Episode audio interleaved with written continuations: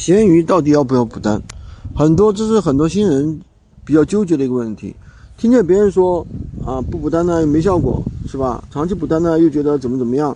首先一个人就觉得哎到底要不要补单？其实补单这个事儿吧是这样的，就是当家大家都在做一件事情的时候，你不去做，那你就怎么样就没有优势，对吧？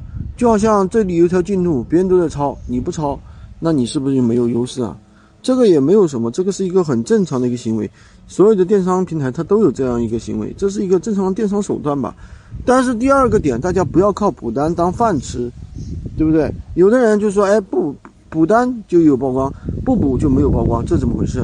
这是因为你自己链接本身不行啊，链接质量不高啊，对不对？店铺权重不高啊，它无法自然引爆。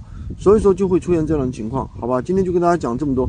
喜欢军哥的可以关注我，订阅我的专辑，当然也可以加我的微，在我头像旁边获取闲鱼快速上手笔记，也可以加入我们的训练营，快速学习，快速赚钱。